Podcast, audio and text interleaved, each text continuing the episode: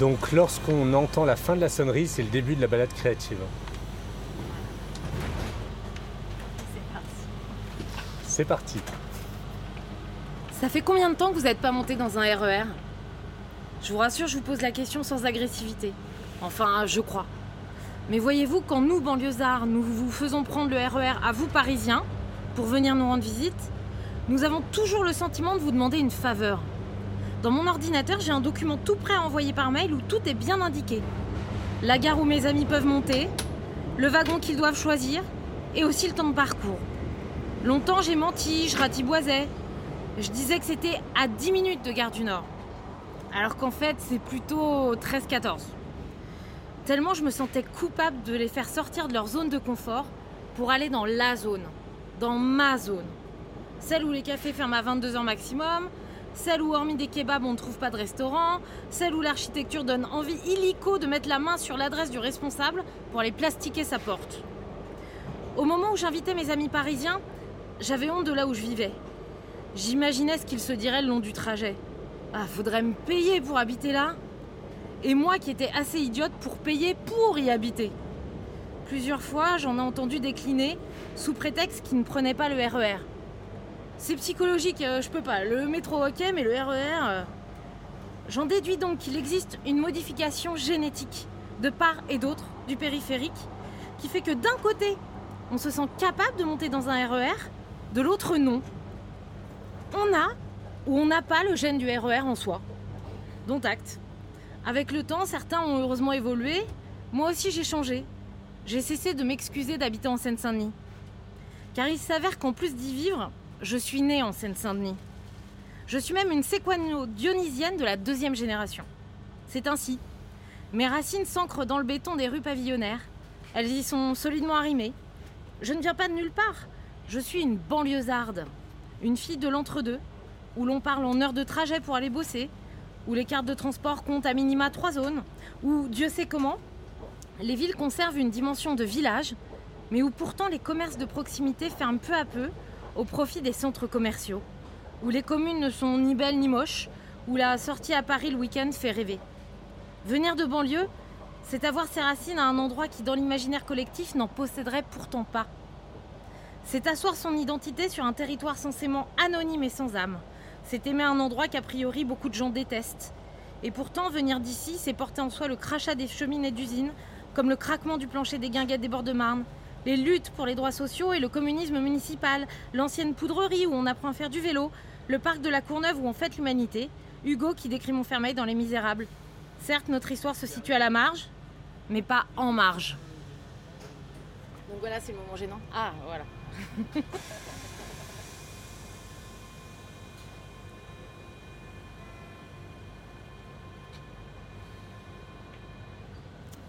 Donc partie 2, Rosa Parks, Pantin. Les femmes aussi sont reléguées à la marge de la grande ville.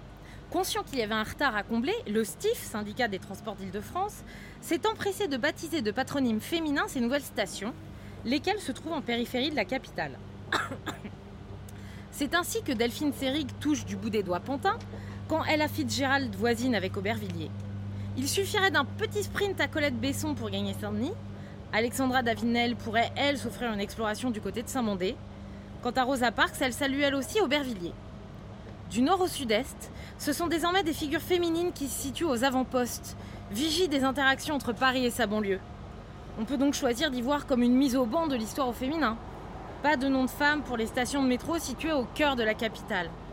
L'évolution urbaine incarne les avancées trop timides des femmes dans la conquête de l'espace public.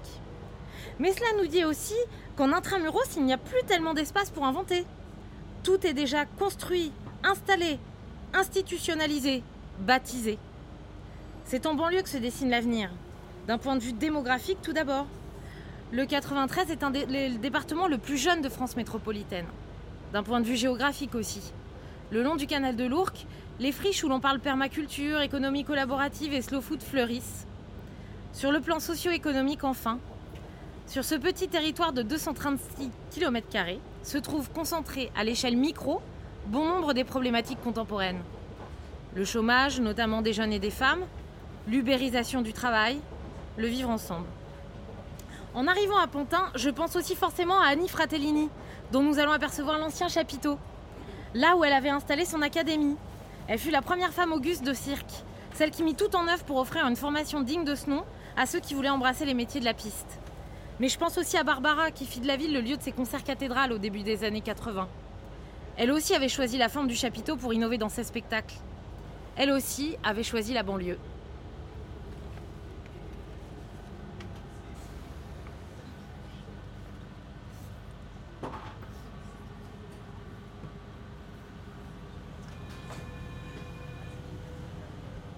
Partie 3. Pantin, Noisy-le-Sec. Nous sommes à Pantin et je pourrais vous parler de sa gentrification galopante. Je pourrais vous dire la panique dans les yeux des employés de l'agence de pub BETC quand ils ont su qu'ils allaient quitter le 10e arrondissement de Paris pour les berges du canal de l'Ourcq. Je pourrais vous raconter la brasserie Gallia, la brasserie de bière. Elle a installé dans la cour de son usine une sorte de Biergarten, mais a posé un vigile à l'entrée parce que bon, le côté friche branché d'accord, mais on préfère s'encanailler entre soi et en toute sécurité. Je pourrais vous parler du Bougna qui ferme parce que le maire a de grands projets immobiliers et du bistrot du marché qui cale ses heures sur celles des employés d'Hermès installés ici. Du coup, il est fermé le samedi. Je pourrais vous raconter les histoires que m'a confiées mon amie Delphine, pantinoise de souche, et qui contrastent avec l'image quelque peu ripollinée que la commune donne à voir ces derniers temps. Le nouveau Brooklyn. Delphine, elle, elle m'a raconté la Porsche Cayenne encastrée dans la bouche du métro Hoche, ou les petites frappes du coin qui n'hésitent pas à exhiber leurs flingues pile poil devant le commissariat. Mais je préfère vous parler de la tour de Iti, ici. Vous n'allez pas tarder à l'apercevoir. Elle balise le paysage de Squan Seine-Saint-Denis. Évidemment, la tour de Iti, ce n'est pas son nom officiel. Son vrai nom, c'est la tour herdienne TDF. Mais un, c'est moins joli. Deux, c'est ainsi que les gosses qui ont grandi dans le coin la surnomment. Et pour cause, elle est au cœur d'une des plus grosses légendes urbaines du territoire. Quand nous étions petits, les adultes nous racontaient que c'est de cette tour qu'on acheminait les signaux radio et télé après la fermeture de la tour des buts de Chaumont. Mais nos grands frères, qu'il ne fallait pas prendre pour des jambons, tenaient à notre disposition une toute autre version. Depuis cette tour, les militaires de la base voisine menaient de mystérieuses expériences pour entrer en contact avec les extraterrestres. D'où les multiples antennes qu'il a hérissées. D'où sa hauteur démesurée de 141 mètres. D'où le fait que nul ne pouvait y entrer. Donc, logiquement, si un ovni devait atterrir sur Terre, nous disions-nous, ce serait forcément au cœur de la Seine-Saint-Denis. Les extraterrestres ne sont pas des demeurés. Ils se rendraient sur le lieu depuis lequel on les avait contactés. Les années ont passé, j'ai cessé d'attendre des extraterrestres. Mais je ne suis pas la seule que la tour obsède. Mon amie Delphine la Pantinoise me dit que pour elle, la tour c'est un véritable repère, comme une sorte de phare dans la nuit quand elle l'aperçoit qui lui indique que la maison n'est plus très loin. J'ai aussi rencontré un jour un artiste des Lilas qui passait son temps à peindre des femmes à poil. Jusque-là, rien de bien neuf. Sauf que derrière les modèles calipige, on retrouvait systématiquement, en arrière-fond, la fameuse tour. À la fin de l'interview, il a relevé la manche de sa chemise pour me montrer son tatouage. Je vous laisse deviner ce qu'il représentait.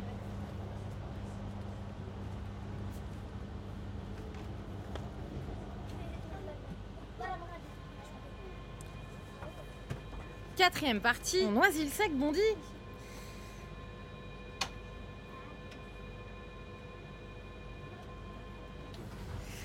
Le voyage en RER est presque achevé. Je ne sais pas si vous avez eu le temps d'en apprécier le rythme. Pour cela, il aurait sans doute fallu que je me taise, que vous soyez seul aussi. Pour le banlieusard qu'il prend quotidiennement, il y a une musique du trajet en RER, différente de celle du métro, puisqu'on voit le paysage. Tous les jours défilent sous nos yeux les mêmes balises géographiques.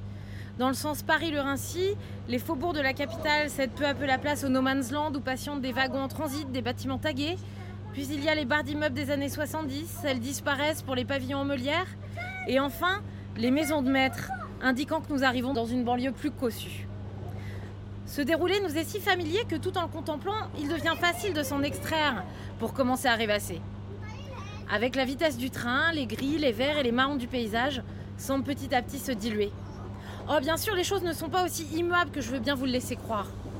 En 20 ans, il y a eu du changement sur cette ligne.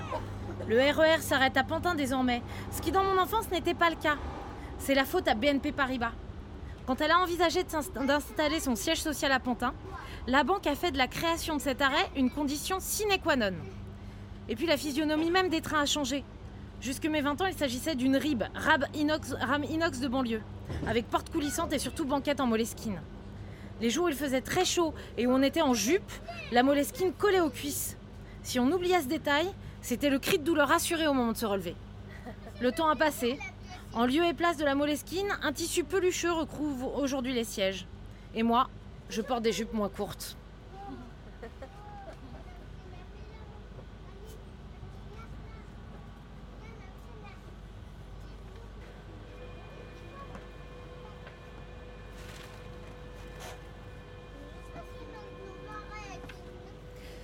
Bon dealer ainsi. Dans ce RER, il y a encore quelques années, on pouvait croiser un sénateur. Il s'agissait de Claude Dillin, sénateur donc mais aussi maire de Clichy-sous-Bois. Régulièrement, il prenait le RER E du Rincy jusqu'à Gare du Nord pour filer ensuite avec le B au Palais du Luxembourg. Claude Dillin, c'est l'édile qui a dû gérer les émeutes de 2005. Celui qui a travaillé à la déconstruction des clichés sur les banlieues, en relayant sans pathos les difficultés mais aussi les enjeux liés au quartier. Claudilin était aussi pédiatre, il fut le mien quand j'étais petite. Des années après, comme journaliste, je l'ai croisé, interviewé à plusieurs reprises, avec toujours à la clé ce même sentiment étrange, l'envie de pleurer et de lui faire un câlin. Une envie pas très professionnelle et que Dieu merci j'ai toujours réussi à réfréner. Même si je suppose qu'un psychanalyste trouverait là un excellent terrain d'étude. J'ai croisé plusieurs fois Claude Dillin ici même, dans un de ses wagons. Il me faisait penser au personnage que joue Bruno Gans dans Les ailes du désir de Wim Wenders. Quand on le regardait, on avait le sentiment que toute la bonté du monde se concentrait dans ses yeux. Je sais combien cela peut paraître mièvre, mais je vous assure que c'est vrai. Quand vous serez à Clichy, vous pourrez demander aux habitants. Vous verrez que je ne mens pas. Claude Dillin, il est mort le 3 mars 2015, à 67 ans. Quelques jours après son décès, s'est tenu un hommage républicain sur la grande pelouse à côté de la mairie. Ce matin-là, nous étions des centaines à pleurer. J'imagine qu'après, la pelouse n'a jamais été plus verte. Tant de larmes avaient été versées. Au moment où j'écris ces mots, je sens mon ventre qui se serre, mes yeux qui s'embuent. Et j'aimerais vraiment qu'un psychanalyste ou n'importe qui m'explique, parce que je ne sais pas sur quoi je pleure. Sur mon enfance qui ne reviendra plus, sur un adulte qui s'intéressait vraiment à la petite fille que j'étais, sur un politique aux qualités humaines exceptionnelles. Tout ce que je sais, c'est que je ne croiserai plus dans le RER Claude Dillin. Merci à Joséphine Lebar. Merci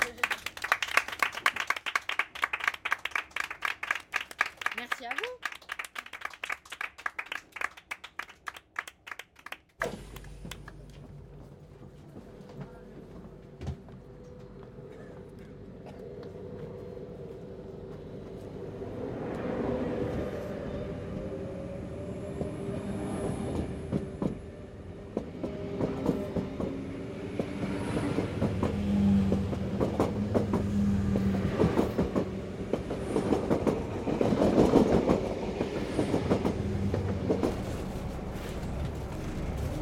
Alors, j'ai retrouvé bien des points communs entre les Clichois et moi durant cette année passée à Clichy-sous-Bois avec Joséphine, et notamment dans mon rapport affectif au bus.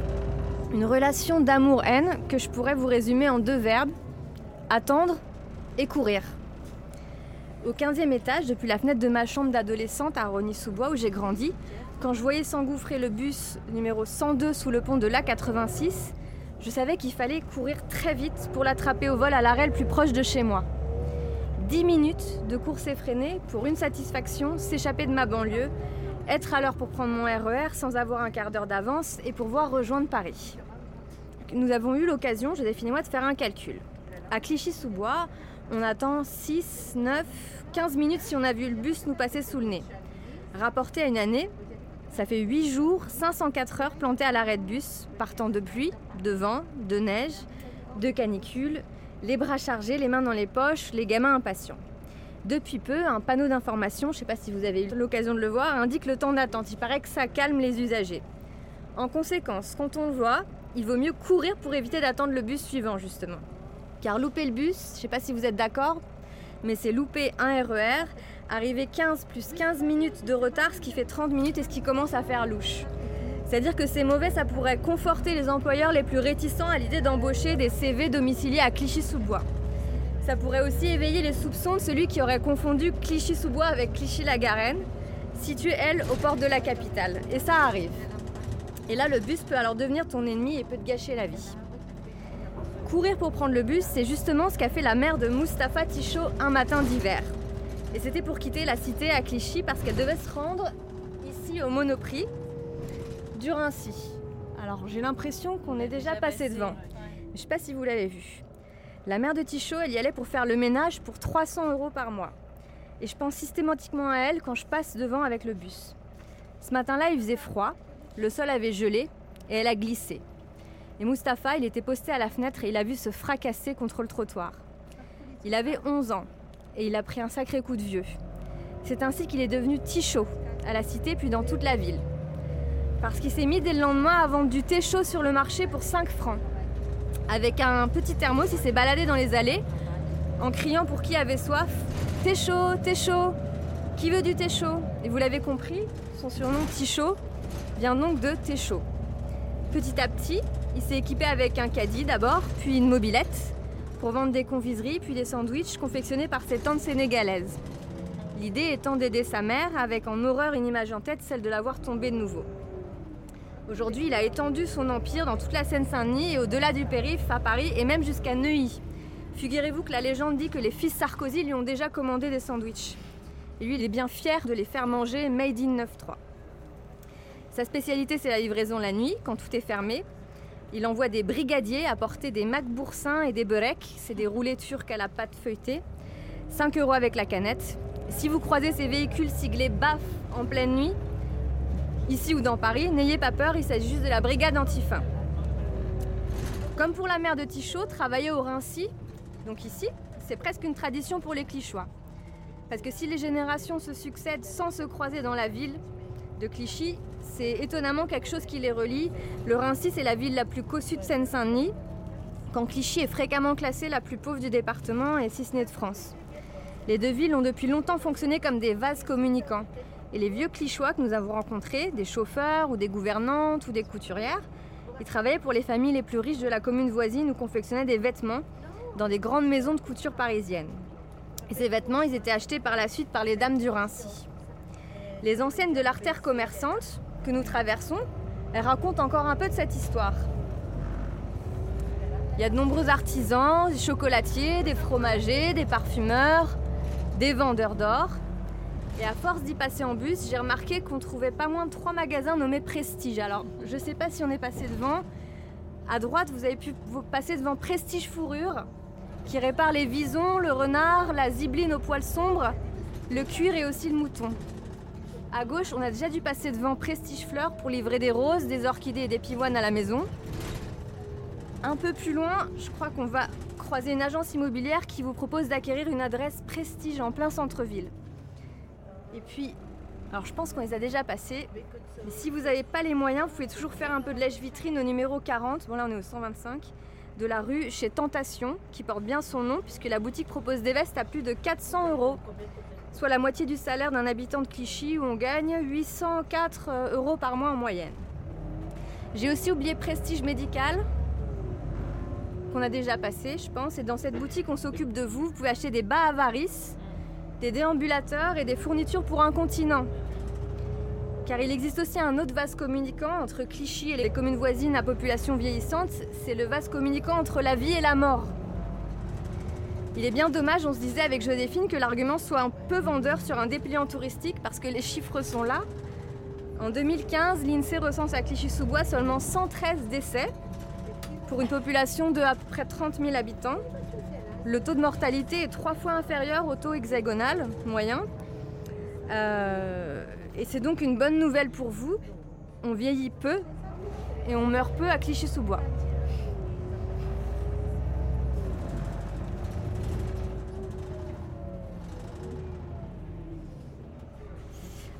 Même si on, meurt peu à Clichy-sous-Bois, accrochez-vous quand même, parce que le bus accordéon, il malmène un peu ses passagers parfois. Les places assises sont précieuses d'ailleurs. Je ne sais pas si vous avez remarqué. En fait, aux heures de pointe, vers 18h30, 19h, quand le RER e déverse les passagers de retour de la capitale, la foule se rue sur le 601. Et un RER e remplit à peu près deux bus en moyenne. Donc ceux qui n'ont pas couru assez vite passeront leur tour pour s'asseoir parce qu'ils savent que la demi-heure de trajet sera plus longue que prévu. Là, on est samedi matin, c'est pas pareil. Mais d'habitude, l'avenue, elle est embouteillée, le bus est coincé par des berlines en double fil qui s'arrêtent pour attraper un fromage ou une bonne bouteille chez le caviste. Les autres s'arrêtent pour ouvrir leur portail en fer forgé et disparaissent dans les allées de ces élégants petits pavillons va avoir l'occasion d'observer, parfois avec des palmiers. Alors vous allez voir, c'est pas des petits pavillons en crépi, mais c'est plutôt de la vieille pierre assez jolie et on va dire héréditaire. Alors dans le bus avec Joséphine, on s'amuse à compter euh, les blancs sur les doigts de la main. Et le résultat, c'est souvent 1, 2. Toi et moi. Enfin, moi, je sais pas si je compte comme blanche ou jaune. Bah, je sais pas trop, il faudrait peut-être revoir nos statistiques. Je sais, c'est un peu glauque, mais quand on passe sa vie dans les transports et qu'on jongle d'un monde à l'autre, on a besoin d'être sûr que ce qu'on voit n'est pas toujours de l'ordre de la sensation. Moi, ce jeu-là, il m'a pris très tôt, à l'âge. Euh, avec l'âge, j'essaye de plus trop y jouer parce que ça, finit par me rendre triste de me rendre compte qu'en fait, on se mélange pas trop. J'avais 18 ans quand j'ai commencé et c'était pour occuper mes longs trajets de métro depuis Paris, en rentrant de classe prépa quand j'allais à l'université à Paris. J'avais trouvé une règle assez simple, c'est que je choisissais par hasard un passager, je le suivais du regard jusqu'à ce qu'il descende et je devinais à son apparence à quelle station il quitterait le wagon de la ligne 9, entre Pont-de-Sèvres et Mairie de Montreuil. Et à mon grand désespoir, la plupart du temps, je me trompais pas, je pouvais distinguer un Parisien d'un banlieusard. À Nation, j'espérais que le passager ne quitte pas la rame. Je voulais qu'il continue et qu'il nous accompagne jusqu'au terminus et au-delà. Puis je voulais qu'il attende avec nous, sous la halle en tôle de la mairie de Montreuil. À l'époque, elle était humide et éclairée par une lumière jaunâtre.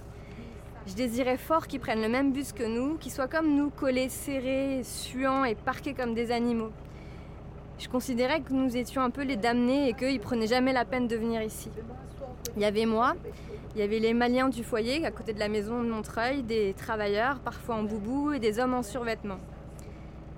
Et quand bien même nous aurions tenté de faire un effort, eux et moi, nos tenues étaient trop classiques ou trop vite boulochées, pas assez repassées, ça trahissait notre rang social en fait. À l'époque, en plus, H&M n'existait pas et pour les filles, les choix se limitaient à la, halle aux vêtements, Jennifer ou Pimki ou encore les puces de clients court, c'était pas de la top qualité. Je me souviens d'une même d'une amie qui avait tenté de faire mieux. Elle avait fait coudre par sa mère une virgule blanche sur son maillot de bain. Mais les coutures avaient trahi le Nike de contrefaçon. Elle avait un peu honte. Elle avait été l'objet de moqueries euh, au collège.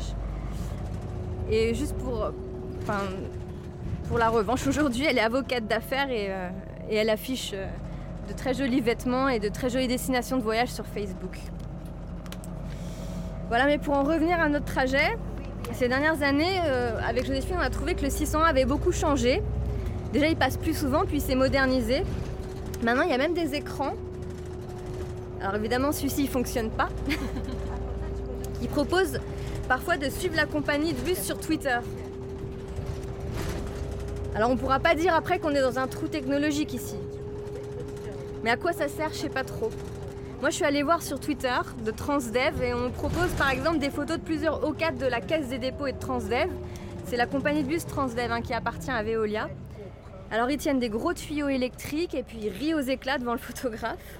Et la légende dit qu'ils inaugurent des navettes sans chauffeur pour 2020. Tout ça c'est très technologique. Eux ils appellent ça smart et puis hashtag euh, la smart mobilité et la smart city. Remarque, la technologie peut aussi faire naître de la poésie, et plusieurs fois avec Joséphine, on est tombé sur celui qu'on a nommé le bus déglingué. Je ne sais pas si vous avez eu l'occasion de le prendre aussi. Vous savez, avant de s'arrêter aux stations, le bus, normalement, il annonce rond-pointière ou euh, allée des bosquets. Et eh bien le bus fou, lui, il dit n'importe quoi. Je sais pas si vous avez eu l'occasion de le. Nous, on a relevé, par exemple, il fait Euro RS du bas 9 S X E ou encore Z E X trans S. Il y a beaucoup de X. enfin, ça fait des mois qu'ils répètent toujours les mêmes formules. Et les passagers, j'ai remarqué quand même, d'habitude les gens font pas trop attention. Personne n'a décidé de le soigner. Alors le bus fou, bah, il continue. Et l'un des chauffeurs nous a avoué la semaine dernière avec Joséphine qu'il avait bien remarqué et que ça l'agaçait. Il y aurait même plusieurs bus déglingués sur la ligne. Alors lui, il a, décidé de couper les haut-parleurs. Je pense que c'est ce qu'a fait aussi ce chauffeur, parce qu'on n'entend pas les arrêts. Donc il a décidé de couper les haut-parleurs et prive les passagers des annonces, mais plutôt que d'entendre déblatérer son vieux bus fou à longueur de journée. J'allais dire avec un peu de chance on peut l'entendre aujourd'hui, mais non, bah peut-être qu'on peut demander au chauffeur. Parce que s'il a arrêté les, haut-parleurs, c'est peut-être que c'est le bus fou. Un, des, un des frères des bus fous.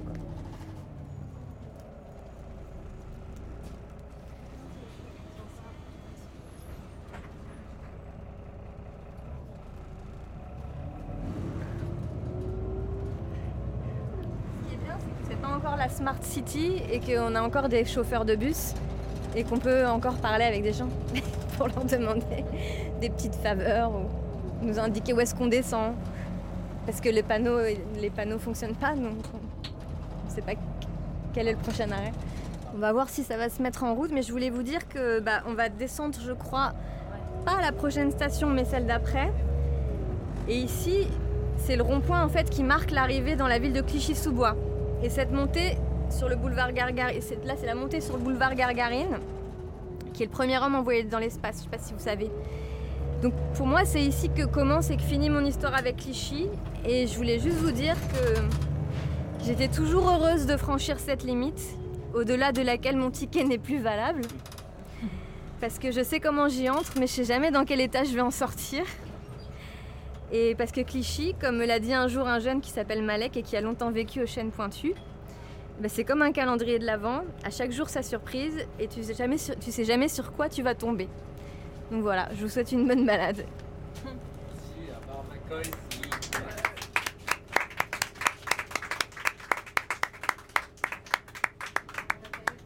On n'a pas eu le bus déglingué, non? Non du tout. Bon, bah, c'était pas, c'était pas la bonne surprise. Là, on va arriver au début du pique-nique.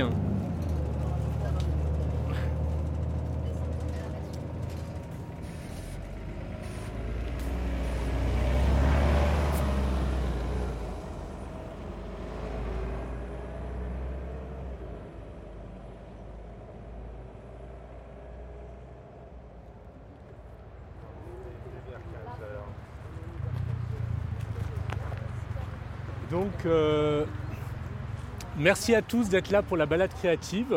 L'idée, c'est qu'on va se promener pendant deux heures dans Clichy-Montfermeil. Vous allez euh, découvrir certaines histoires écrites ou racontées par des personnes de Clichy-Montfermeil. Et si vous avez envie, vous aussi, de raconter des histoires qui se sont passées par les endroits par lesquels on passe, vous pouvez. Tout est, tout est, tout est ouvert. Voilà. Donc, on va commencer et vous pouvez me suivre. On commence par là-bas.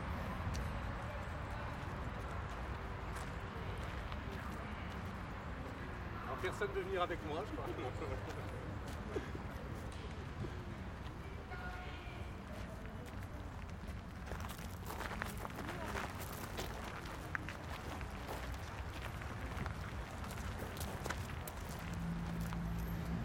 Donc voilà la première histoire. Donc pour mémoire, on a demandé à ceux qui le souhaitaient de nous raconter des histoires qui se sont passées à Clichy ou Montfermeil.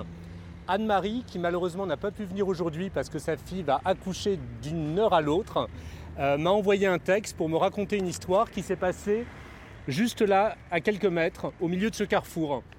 Voici le texte d'Anne-Marie et son histoire. Ça s'appelle L'homme qui n'avait pas de boîte aux lettres.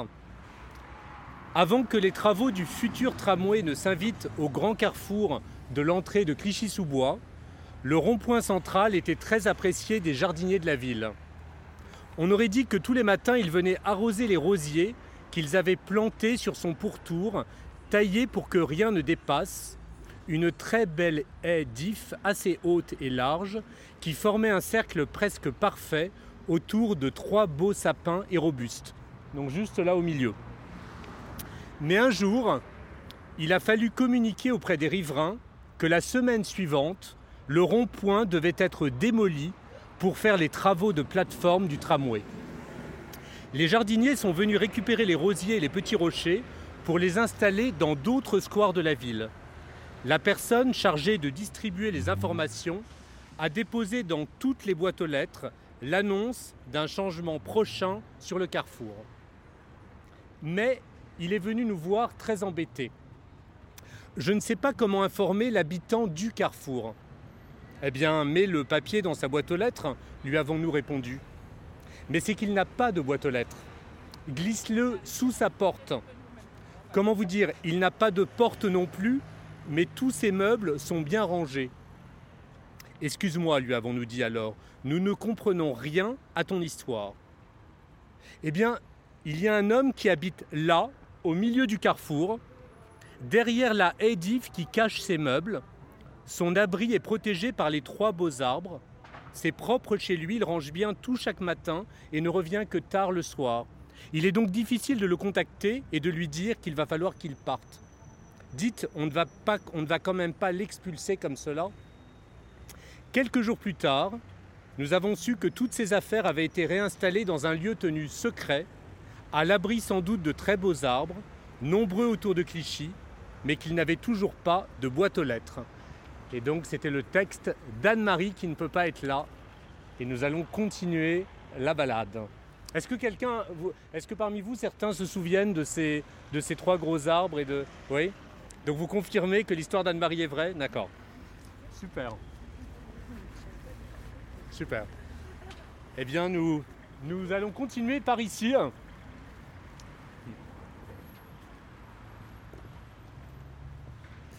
Et Françoise, est-ce que vous voulez bien au micro peut-être euh, raconter vous votre, euh, votre, votre histoire à, à, Montfermeil plutôt Parce que vous, vous êtes de Montfermeil. Oui, oui, mais j'ai des souvenirs à Clichy aussi. À Clichy aussi Qu'est-ce que Oui. vous avez comme souvenir Bah, parce que j'avais une tante qui habitait Clichy, Ouais. à la Lorette. Donc euh, on venait à pied de Montfermeil jusqu'à chez elle à la Lorette en passant par les bois. Ouais. Oui, c'était que des bois à l'époque. Avec en quelle petits année chemins. ça hein Dans les années 60, avant la construction des bosquets et, et tout ça, quoi. Donc euh, voilà, on allait, on allait à pied jusque chez elle. C'était c'était une, une promenade assez bucolique. Et euh, le week-end, des fois, on allait sur la Duise pique-niquer. C'était entouré de bois, c'était très joli, c'était très agréable. Et vous êtes resté à Clichy jusqu'à quand À Montfermeil, je suis jamais. parce que, ah ouais, parce que là vous étiez à Montfermeil, mais vous veniez à Clichy, mais Je vous venais à. Clichy voir ma tante. Oui, D'accord, mais vous étiez à Montfermeil. ouais. Oui, J'habitais Montfermeil. oui. Ouais. Oui, oui. Depuis très longtemps, je suis à Montfermeil. Vous êtes arrivé quand à Montfermeil En 56, 56 oui. Vous aviez quel âge alors J'avais un an. Un an, ah oui, d'accord, vous étiez bébé. oui, oui, oui. J'avais un an quand je suis arrivée à Montfermeil, donc euh, je suis très très vieille Montfermeilloise. hein.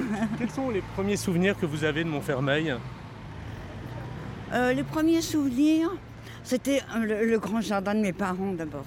Parce qu'on venait de, de Colombes où il n'y avait pas de. Enfin, ça, j'ai très peu de souvenirs de, de la ville d'où je viens. Mais euh, la, la rue, on, pouvait, on, on jouait dans la rue. Alors que maintenant c'est une rue très passante. À l'époque, on, on- on jouait dans la rue et il y avait un terrain vague en face. Mes frères et sœurs faisaient des cabanes dans les, dans les arbres. Ils jouaient dans la rue, on jouait au ballon. et, et qui est devenu ce grand jardin de vos parents? Il est toujours là. Il est toujours là La maison existe toujours La maison est toujours là, oui. D'accord, Oui, oui, oui. Super. Bon, bah écoutez, merci beaucoup. De rien. Et n'hésitez pas à nous raconter d'autres histoires sur le chemin. On va peut-être traverser, parce que là il y a des travaux, et on va traverser, ce sera plus prudent. Et alors, vous, quel est votre premier souvenir de Clichy ou de Montfermeil? De Clichy et de Montfermeil, le premier souvenir. Euh, L'accession à un logement Ah oui d'HLM, le confort d'un HLM. Comment Et d'un confort d'un HLM euh, euh, particulièrement intéressant dans la mesure où c'était un programme à loyer réduit, c'est-à-dire fait pour les gens qui ont le moins de moyens possible et qui veulent quand même être en HLM. Et rue Anatole France, là où il y a le marché actuellement, il était superbe. Il était comment euh, très bien. C'était dans les années, dans quelles années? 72, 72 72, 1972. Et ce qui était intéressant, c'est que la société d'HLM, à qui il était resté quelques moyens en fin de construction, ben, avait donné à cet immeuble un caractère particulier que n'avaient pas les autres. Il ne dépassait pas huit étages, il n'y avait que deux portes palières, et on se connaissait. Jamais il nous serait venu à l'idée de jeter un papier par terre, alors que ses parents habitaient une Donc les tour parents de votre femme? Oui, habiter une tour plus loin. Et que dans cette tour, allez, je vais dire 13 ou 14 étages, 6 portes palières, ça sentait l'urine dans l'ascenseur. Voilà la différence. Donc euh, quatre étages de, de plus, ça, ça- ça change le Euh, quotidien de plus, tout le monde plus ou- que, non, plus que ça, il y a au moins Ah oui, non, 6 plus ou 7 six- six ou étages. ouais. Plus le fait qu'il y avait 6 portes palières alors que nous, on n'en avait que deux. Ça fait 7 nous, ça fait 16 familles. Eux, bah, multiplier 6 par 15, ça en fait 90. L'anonymat du- de l'ensemble, du groupe, euh, dans lequel euh, la responsabilité se dilue. Et alors ce bâtiment, il existe toujours? Il a été détruit. Et, alors, c'est- et comment Muré. vous pourriez le décrire physiquement pour euh, Eh ben, qu'on peut pas le voir aujourd'hui? C'était un, un immeuble qui euh, avait la particularité d'être exposé de telle façon que la lumière rentrait des deux côtés de l'appartement, avec euh, d'un côté une terrasse euh, le matin et de l'autre côté la cuisine avec une fenêtre aussi et l'après-midi. Donc était très clair. Des grandes baies vitrées. Des grandes baies vitrées. ouais. Et c'était pourtant un logement destiné aux gens qui avaient un peu les moindres moyens pour habiter. Et comment vous avez été au courant de qu'il était possible d'habiter là-bas Peut-être que c'est ses parents, je me souviens. parents habitaient Clichy-sous-Bois, Ah, donc... donc, euh, vos parents sont arrivés quand à Clichy-sous-Bois? Ouais, bonne question. je sais plus. Soit 64, 60... Non, j'ai des bêtises. Euh, pff, 68 peut-être. 68? Peut-être 68, ouais. Et donc vous, vous étiez... euh, Et moi j'étais vous- étudiante, j'habitais plus chez mes parents. D'accord. Et donc quand on s'est mariés en 71, on a obtenu, on était étudiants tous les deux. Ouais. Et donc on a obtenu un, un- un HLM, euh, on n'avait pratiquement aucune ressource. D'accord. Donc euh, voilà, on était logés là. C'est vrai que c'était très très bien. Et après, euh, c'est ce que je vous disais tout à l'heure. Donc c'était la société Orly Park qui résidait donc dont le siège était à Orly et qui a laissé tomber cette cité, qui n'a pas fait les réparations au fur et à mesure. On Ce qui une fait que ça a dû si euh, être détruit. Attention, il y a une voiture. Ça a, été, euh, ça a dû être détruit tellement c'était dégradé. Alors qu'au départ, c'était vraiment très très bien. Que la destruction, c'est, je dirais qu'il y a- il y a 2-3 ans à peu près. Oui, donc de 71 à. Mais en 30 ans, c'était, enfin, c'était des immeubles qui étaient très bien. On n'a aucune raison de détruire des immeubles au bout de 30 ans s'ils ont été entretenus. Donc, comme ils n'ont pas été entretenus, euh, ils ont dû les démolir. Et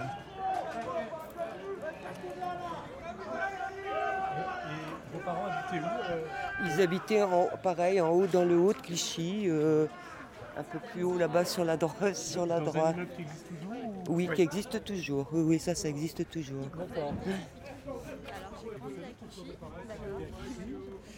Euh, Qu'est-ce qui les a attirés?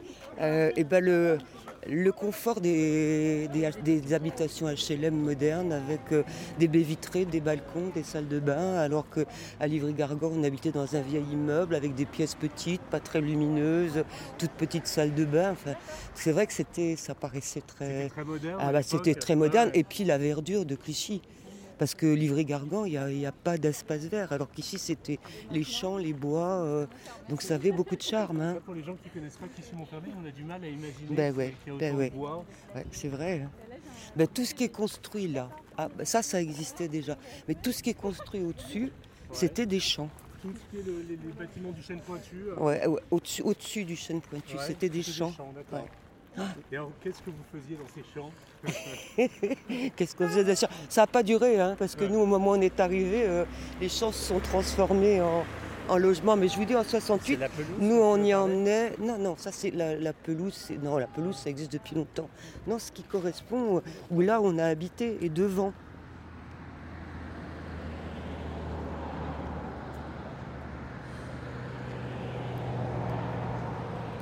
Ah, moi, je, suis... je suis incapable de vous raconter un premier souvenir de Clichy parce que je suis né là. Donc Olivier Donc, Klein, euh, vous êtes le maire de Clichy Absolument. et vous êtes né, né ici. Donc euh, quel est votre premier souvenir euh, Le premier souvenir, je crois que c'est une rentrée à l'école maternelle Jean Jaurès avec ma maman. donc j'habitais vraiment juste à côté de cette école. Et c'est des souvenirs vagues comme tous les souvenirs, mais je me rappelle du, du mur de l'école, sûrement de quelques larmes. Euh, voilà, c'est vraiment le, le tout premier souvenir. C'est un souvenir d'école. C'est pour ça que je suis devenu prof. Vous êtes devenu prof de quoi euh, Physique chimie. Physique chimie. D'accord. Et hum, vous, vous savez pourquoi vos parents sont arrivés à Clichy? Qu'est-ce qui les a attirés? Une publicité un peu mensongère qui leur promettait un bel appartement, euh, un métro. Et eux, ils habitaient dans Paris, dans le 10e arrondissement. Un truc vraiment euh, pourri avec les toilettes sur le palier. Et donc, on est venu s'installer en février 67 au Chêne Pointu. D'accord. Et donc, il y avait une publicité avec le métro et tout? Ouais. D'accord. Alors ça, ça m'intéresse beaucoup parce que je, je recherche justement des publicités qui, qui expliquaient dans les années 60 qu'il y aurait le métro à Clichy. Et jusqu'ici, je, je n'avais pas de. je que mes parents ne l'aient pas gardé. En tout cas, vous avez la- j'en ai au moins une confirmation. Parce que jusqu'ici, je en ne tout cas, pas ça si fait vrai. partie de la tradition orale de la famille. D'accord, c'est déjà ça, c'est déjà ça. Et alors, quand vos parents sont arrivés à Clichy, il y a, le métro n'a pas été installé à Clichy, mais est-ce qu'ils se sentaient bien, heureux à Clichy Euh, que- Quelles étaient leurs impressions dans les années 60 Est-ce qu'ils vous en ont parlé Oui, je pense qu'ils étaient vraiment heureux. D'abord parce que euh, c'était euh, leur appartement. Ils étaient Euh, propriétaires. ils étaient propriétaires, ça les a ruinés comme plein d'autres. Mais Ouais. en tout cas, à ce moment-là, ils étaient heureux. Euh, L'immeuble allée Victor Hugo euh, était un bel immeuble. Les relations de voisinage étaient, euh, étaient plutôt sympathiques. Moi, j'ai encore des amis de cette époque-là que je continue à voir. Je dois être le seul à rester habité à Clichy, mais voilà, je pense qu'il y avait une vraie vie dans cet immeuble. des gens de la même génération qui, qui ont eu envie euh, bah, de vivre ici. Je pense que la majorité des gens qui habitaient à Clichy à ce moment-là avaient, euh, vivaient à Clichy par choix, euh, parce qu'on n'était ni trop loin ni trop près de Paris. Il y avait une promesse effectivement de pouvoir aller travailler avec des moyens de transport, mais cette promesse, elle a malheureusement pas été tenue. vous, vous vous souvenez comment vos parents ont réagi lorsqu'ils ont compris qu'il n'y aurait pas le métro et qu'on leur avait un peu menti? Non, ça je sais pas. Ce que je sais, c'est qu'il y avait une autre promesse, c'était aussi une autoroute. Et, et mes parents étaient plutôt contre cette autoroute, ça je me rappelle, euh, qui devait couper la ville en deux. Et, et ça, je sais qu'ils se sont réjouis que l'autoroute euh, ne vienne pas, parce que une des raisons pour lesquelles ils sont venus, c'était aussi euh, le cadre de vie, les espaces verts, etc. Donc, Vous pensez que c'est une bonne chose qu'il n'y ait pas eu l'autoroute et qui aurait coupé Clichy en deux, si j'ai bien compris hein? Ça, je suis certain que cette autoroute n'aurait euh, rien réglé. Ce qui est dramatique, c'est qu'on n'ait pas eu beaucoup plus vite euh, un mode de transport rapide euh, pour aller travailler, étudier, aller vers des lieux de loisirs. Je pense qu'une partie des difficultés de Clichy-sous-Bois, c'est pas la seule. hein. c'est évidemment la crise, des logements inadaptés, les problèmes de chômage, etc. Mais l'absence de transport en commun, c'est vraiment une partie de l'explication du drame de Clichy. Et est-ce que vous avez un souvenir d'adolescence à Clichy Vous nous avez raconté votre premier souvenir de très jeune enfant, un souvenir d'adolescence? Des souvenirs d'adolescence, j'en ai plein. Parce que, comme mes parents, on était un peu. euh, on restait beaucoup sur Clichy. Donc, des souvenirs de, de, de gamin, c'est euh, les jeux dans le, dans le parc de la mairie.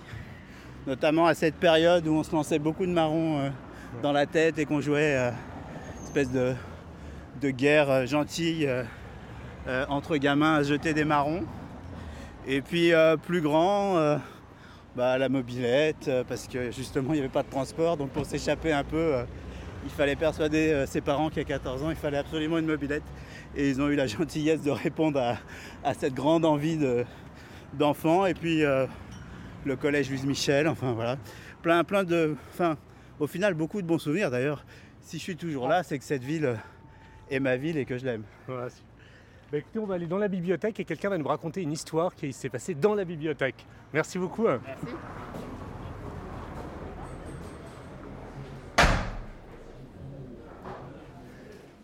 Donc Sakina va nous raconter une histoire qui s'est passée dans cette bibliothèque. Bonjour à tous, donc j'ai travaillé au mois d'août à Clichy dans cette bibliothèque, du coup je retranscris une anecdote. Il se passe toujours quelque chose le jeudi. Nous sommes le jeudi 3 août, tout semble se dérouler comme il se doit. Je travaille à la bibliothèque Cyrano de Bergerac à Clichy-sous-Bois. La bibliothèque se situe en face du centre commercial, qui pour moi ne ressemble définitivement pas à un centre commercial. D'ailleurs, il y a à l'entrée une énorme pancarte qui nous fait penser que l'on va entrer au paradis du shopping. Je meurs. Très bien. Revenons à cette petite anecdote dont on parle au bureau depuis le début du mois. La bibliothèque est fermée en ce mois d'août, ce qui signifie que l'accès est interdit au public. Je ne donne pas de définition en trop. Seulement, cette information est très importante pour comprendre ce qui va suivre. Ce jeudi-là, donc, vers 16h, je décide de demander de l'aide à ma collègue pour retrouver certains livres qui me semblent décidément introuvables. Nous sommes au premier étage, bien installés confortablement. Le soleil pénètre les lieux. Roxana consulte tranquillement l'emplacement des livres sur l'ordinateur. Je relève la tête quand j'aperçois tout à coup un homme. Un homme sortant des toilettes, destiné aux usagers à mobilité réduite, puis entrant dans les toilettes pour enfants. Je pense très vite que ça doit être un travailleur du coin autorisé à emprunter euh, nos toilettes. J'informe ma collègue en souriant comme si de rien n'était, comme si je soulignais seulement la présence de quelque chose de commun, de banal, comme si je lui disais qu'il se mettait à pleuvoir. Manque de peau, cette dernière ne m'a sans doute pas prise au sérieux. Roxana me renvoie alors vers mes collègues, Jean-Paul qui descend bruyamment les escaliers avec Marie-Louis qui traîne encore des pieds. Je leur raconte alors ce que j'ai aperçu. Jean-Paul, à la fois décontracté et curieux, me demande Mais il est comment? C'est qui? Il est grand, robuste ou il est comme moi? Je lui réponds qu'il est chétif, pas très grand. Jean-Paul a l'air alors rassuré et va taper à la porte. Je le suis en rigolant. Euh, monsieur, s'il vous plaît, euh, vous êtes qui? La bibliothèque est fermée, vous devez sortir. Oui, j'arrive, je suis plombier. La seconde phrase au ralenti. Jean-Paul recule. Gertrude, la plus responsable, arrive et prend la relève. Elle, téléphone au ASVP, agent de surveillance de la voie publique. On découvre par la suite que grâce ou à cause des horaires d'été, ils ne travaillent plus à partir de 15h. Chouette, ils ont leur après. Mais surtout, plus, aucun accident ne doit arriver après 15h. Il y a eu une étude qui a démontré qu'à partir de 15h, plus personne ne vole, plus personne ne dit, plus personne ne se bagarre, plus personne ne viole. J'ai décidé de vivre qu'après 15h. C'est pas tout, mais l'inconnu dans les toilettes est enfermé depuis plus d'une demi-heure. Le monde continue à tourner. Gertrude, entre-temps, repart lui demander de sortir. Il est très agacé qu'on le lui redemande encore. Enfin bon, il est quand même chez lui, pourquoi le déranger? On se dit alors que les toilettes pour enfants, ça doit pas être très pratique pour faire ses besoins. Gertrude téléphone à la mairie pour savoir ce qu'il nous reste à faire. Nous devons en parler au commissariat. Gertrude explique la situation à l'agent de police. Madame, est-ce que l'individu est armé? Gertrude, patientez deux minutes s'il vous plaît. Monsieur, excusez-moi, la police demande si vous êtes armé. Euh, oui, oui, j'ai une carabine euh, de tir longue distance. Plus sérieusement, je crois que ce genre de question fait partie de la procédure. Alors Gertrude répond qu'elle n'en a aucune idée, qu'elle sait seulement que l'inconnu est enfermé depuis un long moment et qu'il refuse de sortir. Paloma, vient nous annoncer que la durée du séjour dans les toilettes de l'individu en question est plus longue que prévu. En vérité, elle avait trouvé la porte fermée pendant que nous étions toutes le nez dans notre travail. Marie-Louis est angoissée, elle tient un bout d'étagère en fer susceptible de la protéger. Soleil est plutôt détendu, c'est son troisième jour à Clichy-sous-Bois. Qu'est-ce qu'on s'amuse? Règne néanmoins un sentiment de malaise, d'incompréhension et de crainte dans cette paisible petite bibliothèque. Tout à coup, je remarque que les toilettes n'apparaissent plus occupées. Nous pensons alors découvrir l'identité de l'inconnu. Mais personne ne sort. Roxana continue sa petite vie. Elle n'a pas cessé de chercher les livres que je lui avais prié de le trouver. Elle en vient même à me demander si j'en ai besoin. Plus. Je suis fort étonnée de son self-control, de sa capacité à faire abstraction du reste et de son professionnalisme débordant. Je la suis alors à la, réserve en empoignant des ciseaux au cas où. En remontant, un homme à capuche grise sort des toilettes. Il porte une sacoche noire accordée à ses claquettes noires, laissant découvrir ses orteils. Je me dis que c'est pas trop tôt. Nous nous regroupons toutes avec Jean-Paul derrière le bureau. L'inconnu, très respectueux, retire sa capuche, se présente à nous et nous explique qu'il avait une envie pressante. Personne n'a pu trouver cette explication incohérente, bien au contraire. On parle quand même de cette ultime envie pressante. Nous avons été prises d'empathie. Une larme a coulé le long de la joue de Marie-Louis, émue de cette révélation. Cette sacrée envie pressante qui te fait sauter la grille d'une bibliothèque, rentrer par réfraction et rester une heure dans les toilettes pour enfants. On se, persuade alors que nous aurions tous agi de la même manière. Comme dans les films, les flics auraient pu arriver tout à la fin, retrouvant ainsi nos cadavres gisant sur le sol, mais nous les avions prévenus que l'incident était clos. Il n'y a pas eu de mort, aucun blessé, pas même de voiture brûlée, juste un long fou rire et un drôle de souvenir qui s'ajoutent à la liste. Merci,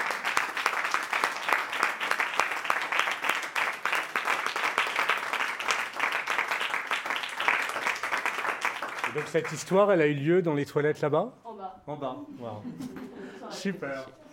Bon, bah merci beaucoup et on va continuer notre balade créative avec d'autres histoires. Merci beaucoup. Et tout le monde peut nous suivre si vous avez envie de faire une pause dans vos études. Il y a d'autres histoires.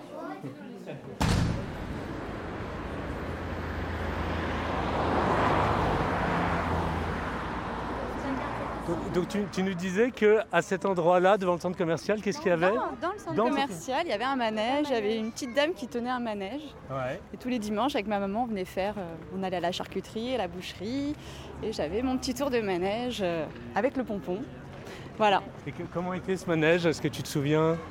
Oh, les manèges euh, avec les voitures colorées, circulaires, euh, la voiture de pompier, euh, etc. Donc euh, c'était euh, voilà, c'était un petit centre commercial, euh, voilà, tout très sympa.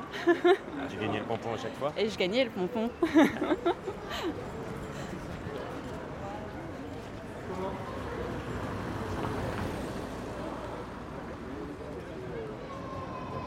Donc on va, on va vous raconter une autre histoire qui s'est passée euh, ici, enfin qui s'est parti- qui s'est passée en partie ici. La personne qui devait raconter cette histoire, Ginette, devait être là et elle a eu un empêchement de dernière minute, donc elle m'a demandé de raconter son histoire euh, à sa place. Alors elle, elle n'accouche pas, voilà. On a un accouchement et puis là, c'est pas un accouchement. La première fois que j'ai vu Ginette, c'était à la bibliothèque une habitante de Clichy, dont je venais de rédiger le portrait, avait assisté à un cours d'informatique. Elle m'avait dit une des participantes a travaillé dans l'ancien prise unique de Clichy. Vous devez absolument la rencontrer et écrire son histoire. Elle nous présente Cette ancienne vendeuse est une octogénaire pimpante. Elle ne se souvient plus ni de son numéro de téléphone, ni de son adresse e-mail qu'elle n'utilise jamais, sauf quand sa fille est là. Cette octogénaire propose de m'inviter chez elle la semaine prochaine à 16h. Ginette apparaît-il un beau jardin. Elle habite dans une allée à proximité du commissariat. Une semaine plus tard, je suis comme prévu devant la maison de Ginette. Dans la matinée, elle m'a appelé pour vérifier que le rendez-vous était confirmé. Ce jour- ce jour-là, il fait particulièrement chaud. Les médias évoquent une canicule. Je lui confirme que je serai présent. Elle s'exclame Vous êtes courageux. Quelques heures plus tard, au pas de course, j'arrive devant le jardin de Ginette, essoufflé. Il est effectivement très beau. Elle possède même un palmier. Je transpire, Ginette me flatte, trouve que j'ai une grande taille, ce qui n'est pas tout à fait vrai. On s'installe dans sa cuisine. Elle a demandé à une de ses amies de rester auprès de nous. Ginette rit dans tous les sens, la cuisine est sombre, elle me sert des citronnades fraîches. Je note à toute vitesse les phrases que j'entends. Je n'ai pas bien compris l'âge de Ginette, je crois qu'elle est née en 1929 à Livry-Gargan. Adolescente, elle travaillait pour une femme qui faisait de la haute couture au Rincy. Sa patronne possédait des chapeaux somptueux qu'elle exposait dans son salon. Le jour de ses 18 ans, Ginette a perdu sa mère. Son père était chef dans une usine d'électricité. Il s'est vite remarié. Les relations avec sa belle-mère étaient compliquées. La nouvelle femme de son père était un peu jalouse. Ginette était coquette. Elle changeait de tenue et de coiffure tous les jours. J'étais toujours parfumée, ajoute-t-elle. Quand elle rentrait de Paris à Livry-Gargan, des hommes la suivaient parfois dans le train. J'étais une très belle femme. J'avais des cheveux roux magnifiques. Maintenant, je ressemble à un vieux schtroumpf. Elle rit en me racontant cette histoire, se lève, contourne la table, extrait du congélateur des glaces qu'elle avait mises au frais pour ma venue. Dans les années 50, Ginette est tombée amoureuse d'un Portugais. On se bécotait dans le cinéma. Son père l'a su. Espèce de petite salope, lui a-t-il lancé. Ginette s'est mariée dès qu'elle l'a pu. Ils ont acheté un terrain à Clichy-sous-Bois. Son mari était habile de ses mains, il a construit leur maison. Ils ont eu trois enfants, deux garçons et une fille. Son mari fumait beaucoup à la fin des années 60. Leur fils de 10 ans est tombé malade. Il avait la maladie des fumeurs. Il était devenu un adulte en quelques mois. Il savait ce qui allait lui arriver. Les marins de France lui apportaient des jouets à l'hôpital de Villejuif. Le mari de Ginette culpabilisait. Il implorait Sainte Fatima Prends-moi, mais laisse-moi mon fils. Elle a pris les deux, résume Ginette. Son mari est en effet mort d'une embolie cérébrale deux ans plus tard.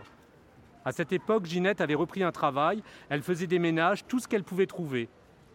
Quelques mois après la mort de son mari, elle a postulé pour travailler dans le magasin Prise Unique de Clichy. C'était en 1972, l'année de ma naissance. Sa fille Edwige avait 4 ans, son autre fils Pascal avait 7 ans. Ginette n'avait pas les moyens de faire garder Edwige. Son patron s'appelait Monsieur Champion. Sa blouse blanche était toujours ouverte. Il était chef de rang. Il avait dit à Ginette Venez travailler avec votre fille, elle restera dans mon bureau. Il disait aux autres employés Je vous présente ma secrétaire principale, elle a 4 ans. Le Prise Unique appartenait au printemps, c'était un joli magasin. Ginette a commencé au fond de la boutique, au rayon clous, lampes, vis, lampes et abat-jours. Il y avait une caisse mécanique. Pour chaque achat, il fallait faire une addition. Avec sa bouche, elle m'imite le bruit de la caisse enregistreuse. Tourner et monter le bitonio. Elle refait le geste plusieurs fois en riant. Le directeur m'a trouvé bien, j'ai peu à peu monté les échelons. Assez vite, Ginette a pu travailler dans la réserve. C'était payé 150 francs de plus par mois. Il fallait monter et descendre toute la journée les marchandises. Elle se souvient d'un autre cadre, M. Beaufort, qui avait créé le rayon fromagerie du Paris unique. Il faisait goûter ses produits à Edwige. L'enfant avait appris à faire des fleurs avec des bas. On lui donnait des pièces. À la fin de sa carrière, Ginette tenait un très joli stand situé près de l'entrée du magasin, le rayon parfumerie, bijouterie, foulard. Je connaissais par cœur le prix de chaque produit. Parfois, je m'évanouissais sur la caisse. C'était la belle époque, les années 70. Dans le quartier, il y avait un fleuriste, un boucher chevalier, un traiteur, un boulanger, un marchand de meubles. Il y avait aussi une petite auberge où on se réunissait, on dansait. Une Tunisienne faisait du couscous, une Italienne des pâtes. En 1980, le prix unique a fermé. Quelques semaines plus tôt, Ginette avait eu un accident de travail. Elle était tombée sur une équerre, il a fallu la gratter jusqu'à l'os. On lui a fait une greffe. Lorsque le prix unique a fermé, j'étais encore en poste puisque j'étais en arrêt de travail. J'ai été officiellement la dernière salariée du prix unique de Clichy. Son fils Pascal était devenu adolescent. C'était un beau garçon. Il est parti en Amérique travailler chez Disney. À son retour en France, il a trouvé un poste dans un grand hôtel. Il portait un smoking. Ginette marque une pause. Il ne faut pas en faire une pendule. Voilà, il était homosexuel. Il est mort de la saloperie. Son ami est toujours en contact avec moi. Vous savez, ils sont très gentils, très attentionnés. Pascal m'emmenait dans le quartier des homos. Dans le temps, personne ne les acceptait. Il me gâtait. Dans les années 80, Ginette a trouvé du travail chez un médecin, le docteur Lallemand. Un homme incroyable qui parlait peu, qui se déplaçait chez ses patients à toute heure du jour et de la nuit. Un jour, le docteur Lallemand m'avait dit On a de la chance d'avoir une personne comme vous. Ça m'a fait quelque chose. Je m'en souviens encore. On m'a rarement fait des compliments. Ginette marque une pause. Elle me demande si je suis croyant. Je l'ai été, je ne le suis plus. Mon chéri, vous avez tort. Elle me touche la main. Depuis le début de la conversation, elle m'appelle régulièrement mon chéri. À 60 ans, Ginette a passé son permis de conduire. Aujourd'hui, elle ne reconnaît plus le cliché qu'elle a connu. Cela la rend triste. Cette semaine, elle est passée à l'endroit où nous sommes actuellement, devant l'ancien prix unique, devenu aujourd'hui le bureau de poste. C'est l'histoire de Ginette.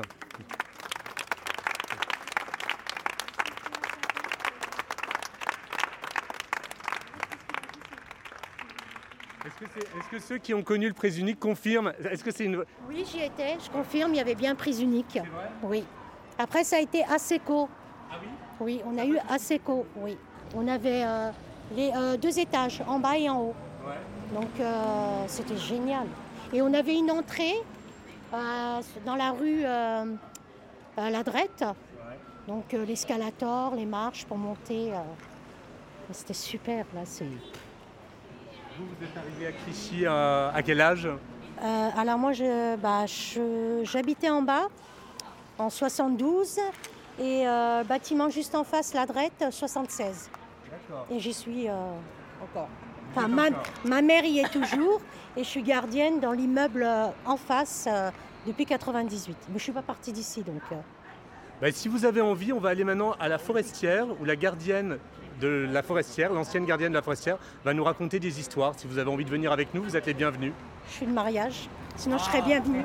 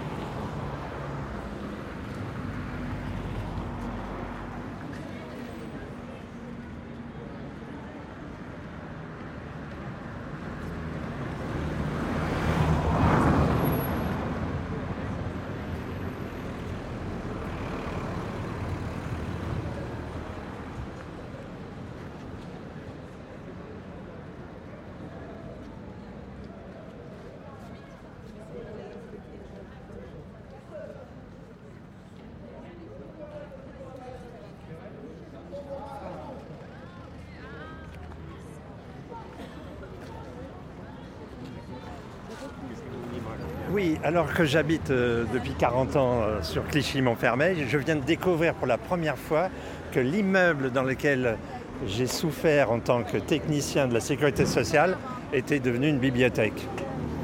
À ma grande surprise. Je n'avais pas été avisé que l'immeuble avait été détruit et remplacé. Ça, c'est la première anecdote. Et ça me fait quelque chose. On rentrait par cette porte, celle du haut, et la bibliothécaire vient de me dire qu'on ne rentrait plus par cette porte. On rentre par la porte du bas. Bien. Et la deuxième anecdote, c'est qu'un matin, en venant travailler, au moment de retirer la clé du Neyman, deux petits yeux me regardaient. Derrière, dans le. euh, Comment on appelle ça Le truc auto, enfin le siège auto. Il y avait un petit garçon que j'avais oublié de déposer chez la nourrice. Et rétrospectivement, ça m'a fait quelque chose, il y a encore quelques années, quand j'ai appris qu'un pharmacien avait laissé son enfant dans sa voiture et qu'il était mort. Euh, Voilà, c'est tout. non mais alors, ben, e- effectivement, le résultat des courses, c'est que j'ai été très en retard pour la xème fois et que la directrice du centre m'a dit Vous êtes vraiment monsieur Corderet Parce que comme j'arrivais qu'à la dernière minute, on a non? Euh, Je suis revenu beaucoup plus tard. Je suis allé déposer mon fils chez la nourrice. Il n'avait rien dit, mais je sentais comme une pointe d'inquiétude dans ses yeux. Voilà. Oui, j'étais technicien à la sécurité sociale avant de passer le, concours euh, de cadre. Et pendant trois ans, j'ai subi, je dirais, les, le, contexte de, femmes qui travaillent à la sécurité sociale et pour qui un homme qui vient y travailler, euh, euh, ce n'est pas compréhensible.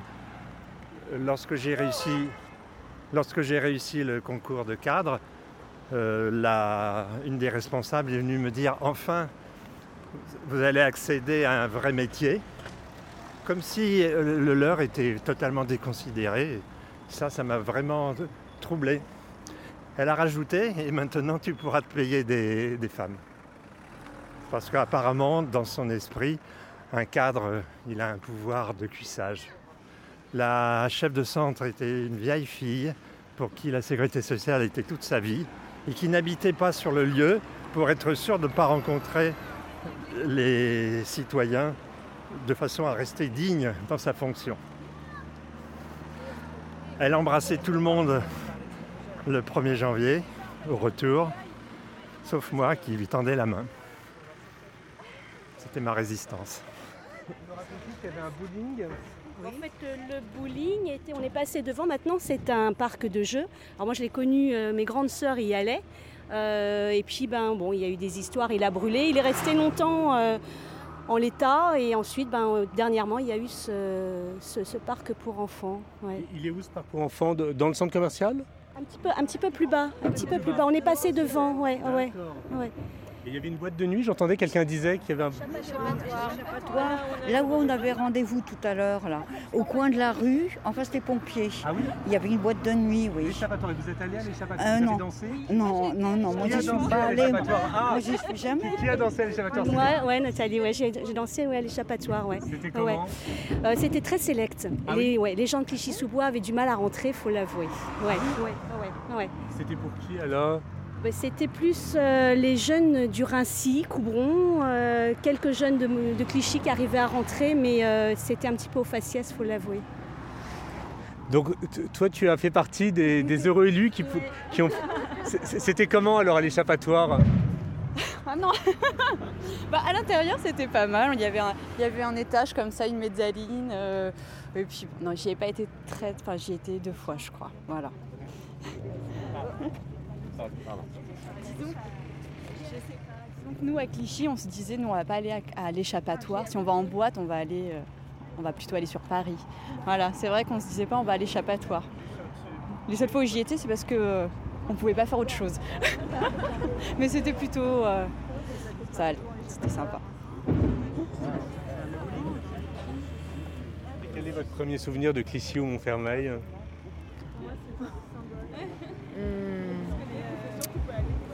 Moi, peut-être euh, la vraie rencontre avec Clichy, c'est le chapiteau de la Fontaine aux Images. Voilà, un lieu un magique dans Clichy-sous-Bois. Pour les gens qui ne connaissent pas, comment vous pouvez décrire ce chapiteau? Euh, C'est un chapiteau. Un vrai chapiteau Ouais, un vrai chapiteau, euh, rouge et blanc.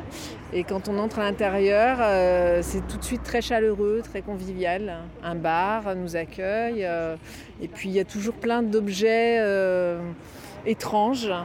Voilà, plein de décors assez extravagants, assez inattendus. Voilà. Et du coup, j'ai proposé de faire des séances de cinéma dans ce chapiteau, parce que comme il n'y a pas Ah, de cinéma. d'accord. Ouais. Comme il n'y a pas de cinéma à Clichy. C'est toi qui fais. Il y a bientôt une, euh, quelque chose en novembre, non euh, Avec des, des documentaires. J'ai vu le programme qui a l'air super. Ouais, Voilà, celui qui veut un programme. ouais, j'ai regardé sur Internet. Ouais, c'est super. J'ai proposé à André Valverde, qui était à l'époque le directeur du chapiteau, de voilà, d'organiser des projections. Et puis hum, on faisait ça une fois par mois, et je trouvais qu'on n'arrivait pas à voir beaucoup les gens des, cités de Clichy et de Montfermeil. Après, j'ai proposé d'associer les habitants au choix des films.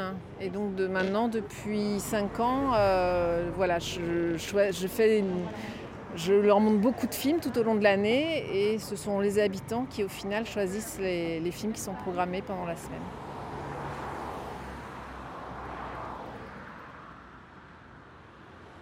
Pour ceux qui ne savent pas forcément euh, ce qu'était la forestière, est-ce que tu peux nous raconter ce qu'était la forestière, comment tu y es arrivé? Bah, moi, j'y suis arrivé un petit peu euh, par hasard parce qu'il y avait euh, besoin de main-d'œuvre pour euh, nettoyage extérieur, entre autres, par rapport à tous les déchets qui étaient jetés. Euh, Le tri sélectif, il se faisait par les fenêtres. hein. Mais ça montait jusqu'au plafond, hein, jusqu'au deuxième étage. hein. Donc, un tout petit coin comme ça, il me fallait presque une semaine pour le nettoyer. Et tu es arrivé en quelle année à la forestière euh 99. Et c'était juste derrière nous, c'est ça?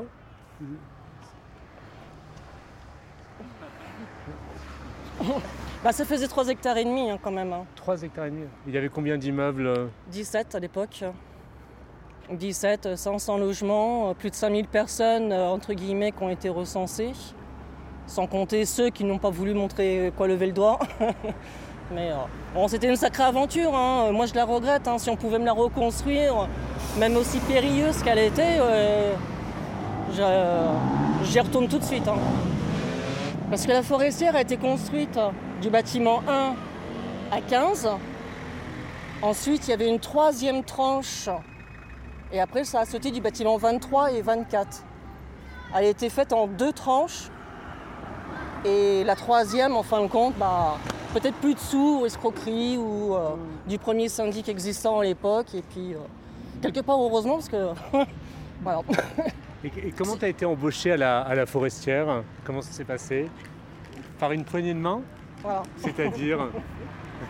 Bah, C'est-à-dire, comme je t'ai dit, à l'époque, c'était mon euh, beau-père qui était embauché euh, en tant que gardien, puisque le gardien de l'époque a démissionné et parti. euh, est parti. Donc, comme elle était laissée à l'abandon, mon beau-père, bah, il s'est proposé, il a été accepté. Et comme il a vu le travail à effectuer sur ce site, moi à l'époque, sans travail, et comme on avait déjà travaillé dans le téléphone ensemble, il s'est dit, Kat, allez hop, viens par ici. Donc euh, je me suis ramenée, puis euh, bah, j'y suis restée. puis voilà. Et moi, la forestière, c'est euh, mon cœur, c'est euh, ma famille, c'était mon bébé. Hein. J'ai jamais eu le sentiment d'aller au travail maintenant dans cette résidence, malgré ce qu'il y avait à faire. Tu es resté combien de temps à la forestière? Bah 16. 16 ans hein Et j'y serais bien restée jusqu'à ma retraite au moins. Là, je m'ennuie. et tu, et, tu, faisais quoi alors concrètement à la forestière? Toutes causes confondues. C'est-à-dire, tu, pareil, tu peux nous donner des exemples de ce que tu faisais euh Kalilou, aide-moi. Donc toi aussi, tu étais à la forestière Oui. Moi, j'étais à la forestière aussi. J'ai commencé euh, quand- en tant qu'agent de prévention d'ambiance. Ouais. Ça, bon, après, c'est un emploi jeune qui a été créé par Lionel Juppé à l'époque. J'ai eu un contrat de 5 ans. Et du coup, euh, moi, j'ai- j'ai sortais chez moi pour aller chercher une mission dans une boîte d'intérêt. Et du coup, il y a quelqu'un qui m'a posé la question aussi. Moi, ça ça me dérangera, me dérangera pas de travailler avec eux. Et c'est comme ça que j'ai découvert les métiers sociaux. Et du coup, j'ai commencé par agent de la prévention d'ambiance. Après, je suis monté médiateur. Après, je suis monté technicien supérieur. C'est-à-dire que je faisais l'accompagnement social, la médiation, je faisais éducateur, l'animation, et de et conflit voisinage. Je faisais un peu tout ça et j'ai travaillé pour une association qui s'appelle la Sauvegarde, ADCA 93. Ouais. Voilà. Et t'es resté combien de temps à la forestière? 2000 jusqu'en 2013. D'accord. Et t'es arrivé en quelle année? Moi, je suis arrivé ici en 95. À la forestière, je suis arrivé à 97, mais en France, je suis arrivé à 95. D'accord. Voilà. D'accord. Bien sûr. Ben, et, et puis elle, elle faisait un peu tout, la plomberie, elle, elle était chauffagiste, poubelier. tu, tu faisais la plomberie, c'est-à-dire, tiens. Bah, dès que les gens ils avaient un problème de, de fuite, euh, chute du Niagara, bah, euh, on y arrivait avec nos petits outils, descendre dans le sous-sol avec des grosses araignées euh, comme cela, l'échelle et tout ça pour couper les vannes, pour réparer, pour remettre de l'eau. Mais à l'époque, dès qu'il y avait un appartement qui avait une fuite, c'était 250 logements qui se retrouvaient sans eau. Donc, bah, j'attendais pas euh, que le plombier arrive. Non, parce que c'était dans 15 jours, c'était plus la peine. hein. C'était déjà fait. Et aussi bien euh, les pannes d'ascenseur, bon, bah, avant d'appeler le technicien, on allait voir, on allait vérifier ce pourquoi. Ce pourquoi l'ascenseur, bah, il ne voulait plus euh, faire son service. Alors des fois c'était parce qu'il y avait des cacahuètes dans le rail, donc c'est sûr que les portes à force ne pouvaient pas se fermer, ou un Kleenex, ou, ou, ou tout quoi. Tout et n'importe tout et n'importe quoi. Maintenant on dit on peut s'asseoir et puis euh, y rester jusqu'à la fin de l'année, non? Parce que euh, expliquer effectivement toutes ces années, euh, comme je t'ai dit en gros, toutes causes confondues de travail qu'on a effectué dans cette résidence, c'est inimaginable à raconter. Franchement c'est inimaginable. C'est pour ça que j'en rêve encore. Tu fais encore des rêves de la forestière aujourd'hui? Ouais, ouais. Et pour moi, tous les matins, je me réveille. pff, Je suis, je suis encore fatigué, mais euh, je te dis, avec grand plaisir, j'y retournerai. J'y retournerai. Parce que, euh, avec tout le travail que justement on a, on a effectué, entre autres, bon, bien sûr, avec Kailou, en tant que eux, service de médiation, et puis pour redonner un petit peu d'esprit dans le cerveau des gens, j'avais aussi quand même mon équipe. Il nous a fallu quand même des années pour redonner une certaine. euh, J'aime pas chercher mes mots. Moi, je, euh, moi, je dirais plutôt, c'est les gens qui avaient une deuxième vie, en fait. C'est les gens qui vivaient, mais quand ils sont revenus en France, il fallait leur apprendre une deuxième vie. Parce Ouais. qu'on vivait autrement. Ici, il n'y avait que prime, euh, prime arrivant. Il y avait 42 nationalités. 42 nationalités qui vivent dans, cinq- euh, dans 500 loge- euh, dans euh, sur 500 logements. On ne parle pas les mêmes langues, on n'a pas les mêmes coutumes, on n'a pas les mêmes religions. Mais franchement, il y avait une très bonne entente. Et aujourd'hui, on regrette.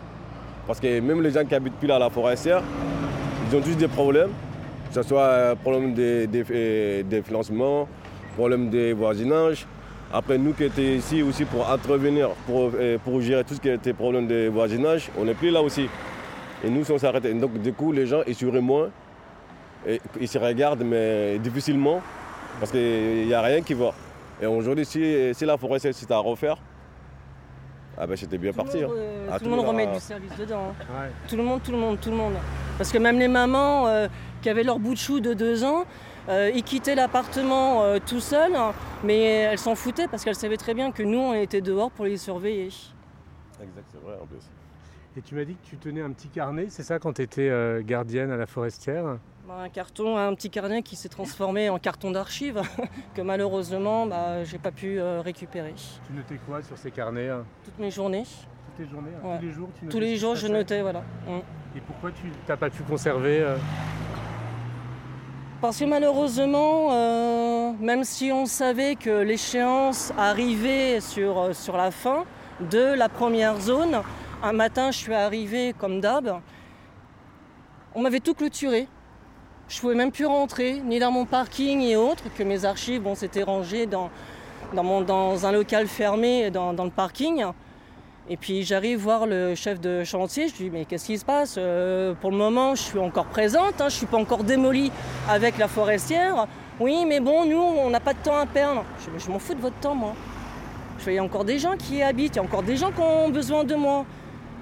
Donc ce con il n'a pas su qu'il m'a empêché de rentrer par ici. Mais moi, petit furet, eh ben, je suis passé dans l'autre sens. Donc il m'a empêché de rentrer par là, mais moi je l'ai empêché de rentrer dans l'autre sens. Et après c'était bah, le pot de terre contre le pot de fer. Puis après je leur ai dit bah crotte. Pour rester poli. Vraiment pour rester poli. Puis bon après en fin de compte c'était pas la peine d'insister trop parce que c'était obligé, c'était obligé. Mais bon j'étais. Et quel est ton plus beau souvenir de la forestière ou un de tes plus beaux souvenirs Parce que depuis le temps, malgré tout, c'est vrai qu'on on a appris à se connaître. Les pieds, les mains, le nez dans la merde. Et puis euh, tous les deux, on a le même caractère. On aime les gens. Même s'il a fallu qu'on se colle euh, le nez avec euh, certains, certains jeunes. Mais bon, c'est eux qui ont appris à nous connaître. Le plus. Ils étaient peut-être plus nombreux, mais ils ont appris à nous connaître.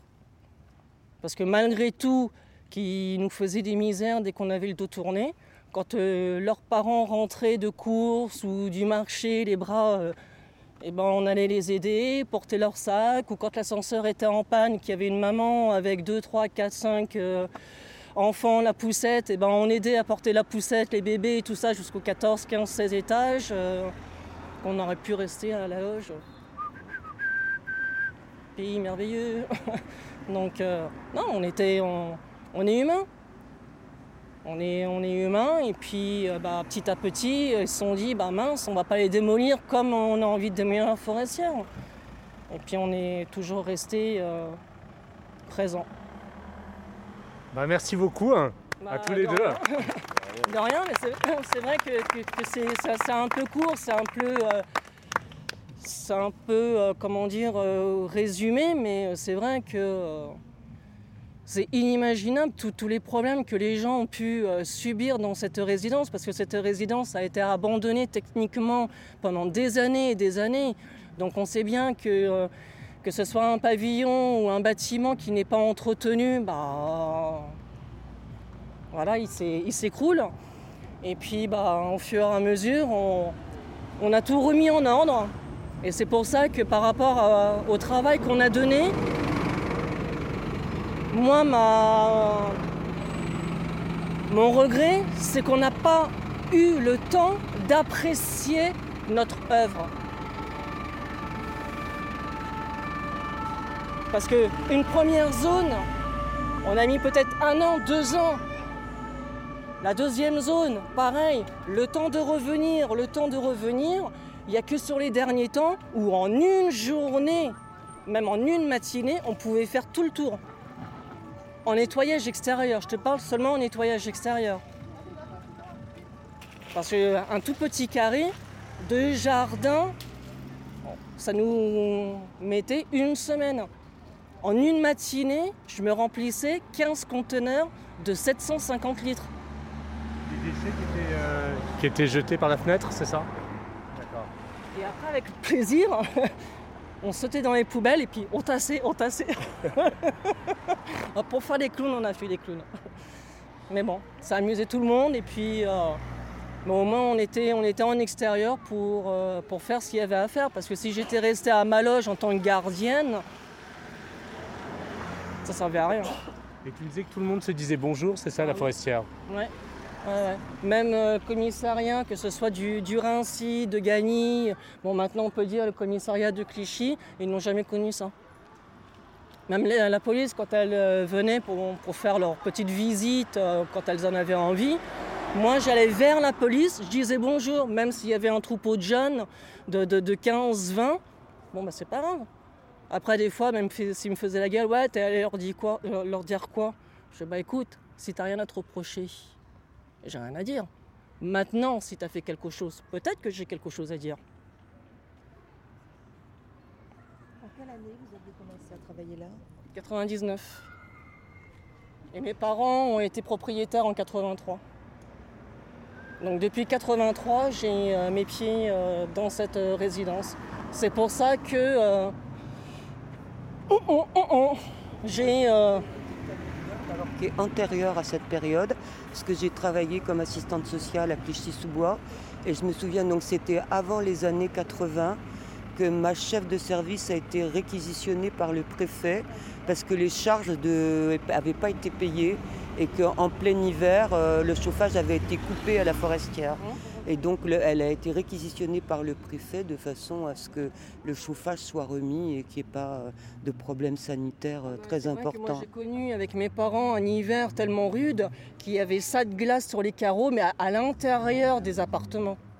À l'intérieur. 3 cm, 3 4 cm. Et euh, mon compagnon de l'époque, mon compagnon de l'époque, parce qu'on avait une chaufferie qui faisait des siennes, et il a passé plus d'un mois à dormir toutes les nuits dans la chaufferie pour, quand elle se mettait en défaut, la réenclencher tout de suite. Parce que si elle refroidissait trop longtemps, ça mettait, ça mettait trop longtemps pour repartir. Et on a connu quand même des hivers où, parce que la résidence, comme elle était sur, en hauteur, avec la, neige et le vent, ça se transformait en patinoire. En patinoire, c'était pas, euh, comment dire, même pas des skis qu'il fallait, c'était carrément des patins à glace. Ah, on, on a tout connu, hein, on a tout connu. Même là, là, il y avait un truc des pompiers là où les pompiers prenaient l'eau. Ils nous a coupé l'eau. Et pendant trois jours, on voyait tout le monde partir chercher l'eau dans un seul comme au pays. Pendant trois jours. Après, au bout du quatrième jour, c'est là que les jeunes ils commencé à brûler les poubelles. Et à l'endemain, il y a l'eau. Vous voyez, on a tout connu ici. Problème de radiateur, problème d'eau, problème d'électricité, on a tout connu. Mais nous, on est toujours là pour soutenir nos gens. Et en même temps, nous, on a habité aussi. En fait, on avait double casquette. Et c'était vraiment dur, euh, c'était vraiment dur à supporter. Parce que des fois, même si on rentre chez nous, euh, les parents peuvent dire Ouais, mais vous n'avez pas fait un nécessaire, c'est pour ça qu'on n'a pas. Mais on a fait un nécessaire.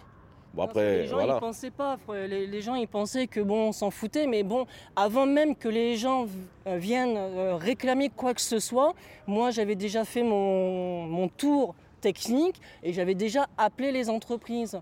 Et j'avais réussi quand même à fidéliser tous les techniciens pour toute cause. Et j'avais toujours la même personne qui venait pour ne pas avoir à perdre de temps. Lui dire ça se passe comme ci, ça se passe comme ça. Non, le gain, même si je pouvais lui refiler les clés et démerde-toi, je l'accompagnais. Parce que sur un côté technique, il y a toujours besoin d'une troisième main. Et euh, on ne sait jamais non plus, parce qu'un technicien n'est pas à l'abri d'un accident. Donc, un accident peut être dangereux sur la seconde qui suit. Donc moi, jamais je laissais un technicien seul aller faire ce qu'il avait à faire. Quoi que ce soit, même si c'était des fois passer toute ma journée dans le sous-sol. Et le sous-sol, je suis prêt de croire qu'il euh, était aussi noir que ton. Hein. Une fois, les flics, je sais pas qu'est-ce qui, s'était passé. Ils pensaient que j'étais euh, complice de, comment dire, d'avoir planqué des armes dans le sous-sol.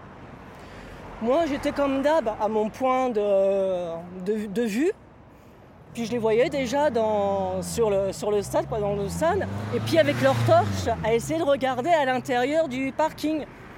Bon, bah, ils s'amusent, ils s'amusent. Puis ils viennent, ouais, ouais, nanana, on veut visiter le sous-sol. Mais avec leurs belles chemises blanches. J'ai ben, allez-y, allez-y, allez visiter le sous-sol. Oh bah putain, ils n'ont pas été déçus du voyage. Parce que c'est vrai qu'avant, le sous-sol était ouvert par Mons et par Vaux. Donc il y avait l'entrée ici, euh, Henri Barbus, il y avait l'entrée ici, Émile Zola, et j'avais une entrée côté Émile Zola ici, et l'entrée euh, Jean Moulin. Donc n'importe qui,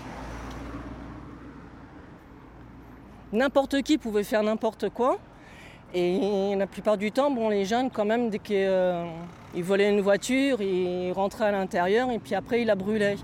Donc plusieurs fois, euh, une fois, on s'était amusé avec un coup de karcher, mais on est ressorti aussi noir mon, que mon collègue, tu te souviens de ça. Mais comment dire, donc avec l'étoile d'araignée, la suie et tout ça super épaisse, tu te tâches, tu te tâchais par rapport à ça, ton vêtement tu le mettais à la poubelle. Hein. Même pas avec le savon de Marseille de grand-mère, euh, non, tu le mettais à la poubelle d'office. Bon bah. Ils se sont aventurés, ils se sont aventurés, après euh, voilà quoi, allez-y. Hein. Mais bon. Bah, merci beaucoup. Bah, de rien. De rien, de rien. Donc Kalilou et ah Catherine. Voilà. Merci. Et si vous avez envie, on continue la balade jusqu'à un goûter. Bah, on va continuer déjà par là. Voilà, et vous, vous. vous êtes les bienvenus hein, pour venir avec nous.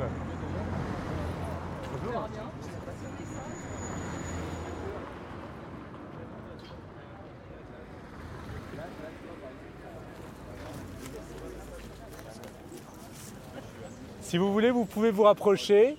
Et c'est Nathalie. Comment? Non, c'est le même prix. Et donc c'est Nathalie qui va nous raconter une histoire qui s'est passée ici. Alors elle s'est passée en fait sur le bâtiment qui n'existe plus. C'était le bâtiment 5. C'est le bâtiment qui était juste en face le stade Henri Vidal. Donc euh, ça a commencé cette histoire. Vous aviez tous entendu parler de Bernard Tapie quand à l'époque il était euh, ministre de la ville. Donc il est venu sur Montfermeil.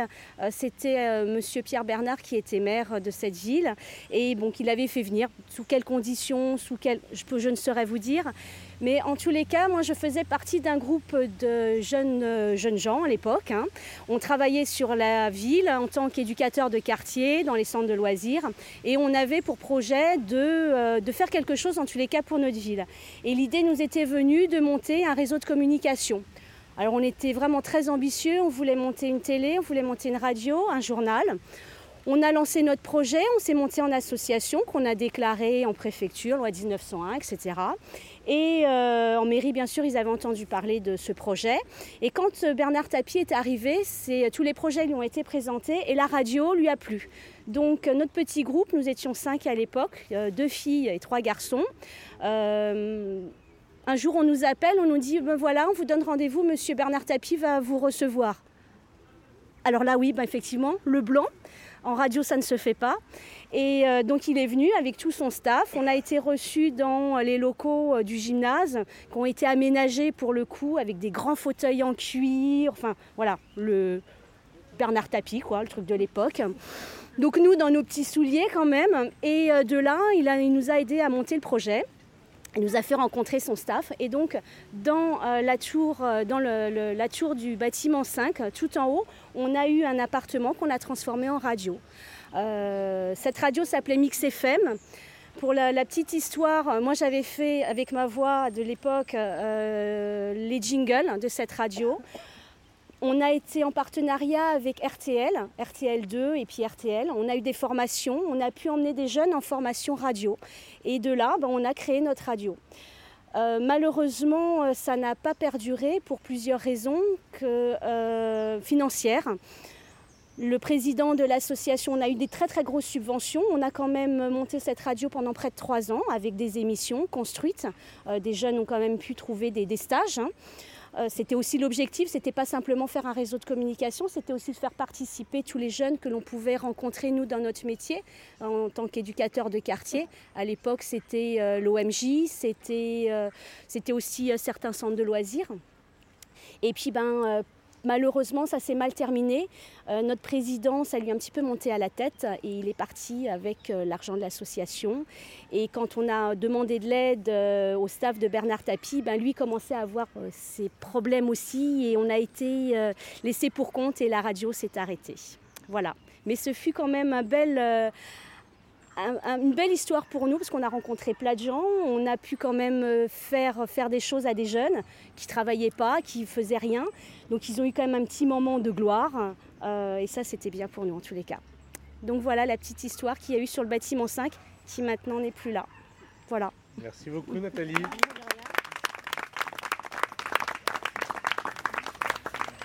Et tu me disais que quand je sais pas, ce bâtiment a été détruit, Oui. des gens reprenaient des pierres, c'est ça? Alors en fait, c'est surtout le premier bâtiment, c'était le bâtiment 2 qui a été détruit. Maintenant, à la place, il y a l'espace Moulin-Sart. Euh, certains ont pu y aller. Il y a euh, le CLJ.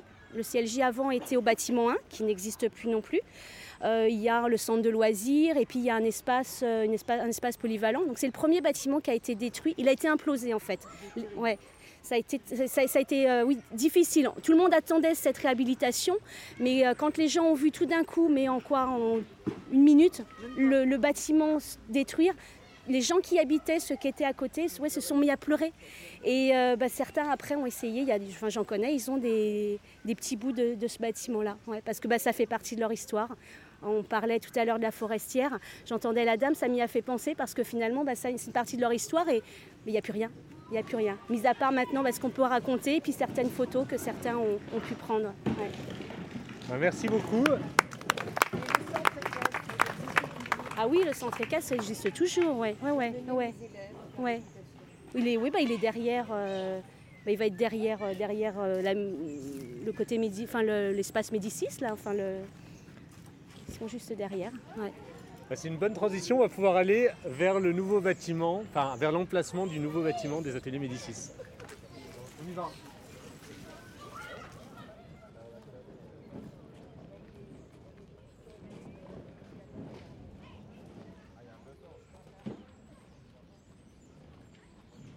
Donc la dernière histoire va être racontée par Nathalie. Encore, encore, toujours moi. Alors euh, sur euh, Clichy-sous- Clichy-sous-Bois, Montfermeil, il y avait, enfin il y a toujours une association qui s'appelle l'ASTI. C'est euh, l'association d'aide de solidarité aux travailleurs immigrés. Et dans cette association, j'y ai travaillé il y a quelques années dans la section d'alphabétisation. Donc c'est-à-dire qu'on apprend aux femmes, notamment, principalement, à apprendre le français, ce qui est quand même bien pratique quand on habite le pays. On a eu des dames qui étaient vraiment complètement analphabètes et puis des femmes qui aussi avaient euh, déjà un, un cursus euh, scolaire.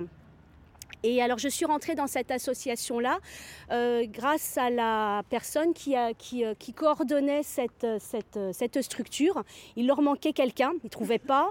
Et on me dit, bon bah tiens, tu peux pas, comme tu nous connais, est-ce que tu peux pas venir un mois? Je dis, bon d'accord, mais bon, enfin, moi j'y connais rien, donc j'ai eu une formation accélérée. Voilà, j'ai mon bac, tout ça, je fais littéraire, mais enfin, entre beaucoup lire et puis apprendre le français, il y a quand même un monde. Donc j'ai appris, je m'y suis mise, et puis bon, j'y suis restée un an. Finalement, j'ai travaillé dix ans dans cette association-là. Et euh, cette personne donc, qui coordonnait cette, euh, cette, cette structure d'alphabétisation FLE, français langues étrangères, euh, a eu euh, la médaille de la ville sur Clichy-sous-Bois parce qu'elle a fait aussi tout un tas d'autres choses. Et euh, dernièrement, quand la ville a nommé ben, les nouvelles rues, il faut savoir que cette rue-là s'appelle, sur, euh, sur cette personne-là qui s'appelle François- Françoise Nguyenne. Alors excusez-moi, je bafouille un petit peu parce qu'en fait c'est le nom de ma maman. Voilà. Et euh, c'est... euh, c'est un grand honneur parce qu'elle a donné effectivement beaucoup. Euh, les femmes ici, il faut quand même dire qu'elles c'est difficile. C'est toujours difficile d'être une femme, mais une femme immigrée d'autant plus. Elles ont des histoires compliquées. Et ma mère a beaucoup participé pour qu'elles puissent vivre le mieux possible et qu'elles puissent adapter aussi bien leur culture, leur religion que la vie qui est assez compliquée quand on arrive là. Et hum, voilà, ça termine ici. Et euh, bah, je vous remercie en tous les cas de, de penser, euh, de penser à elle, parce que euh, c'est peut-être ma mère, mais enfin, il y a tout un tas d'autres femmes qui participent à, hum, au bonheur hein, et à ce que les, les femmes ici s'intègrent le mieux possible et puis bah, vivent, euh, vivent ici. Et euh, grâce aux ateliers Médicis, en tous les cas, je sais qu'il y a des choses qui sont faites. L'ASTI participe notamment. Donc euh, voilà, c'était c'était vraiment très gentil de la part de Mathieu de me proposer de parler de, de ma maman qui n'est plus de ce monde en plus. Voilà, merci. Et donc ta maman qui s'appelait Françoise Nguyen et c'est l'allée Françoise Nguyen. Voilà. Merci beaucoup Nathalie.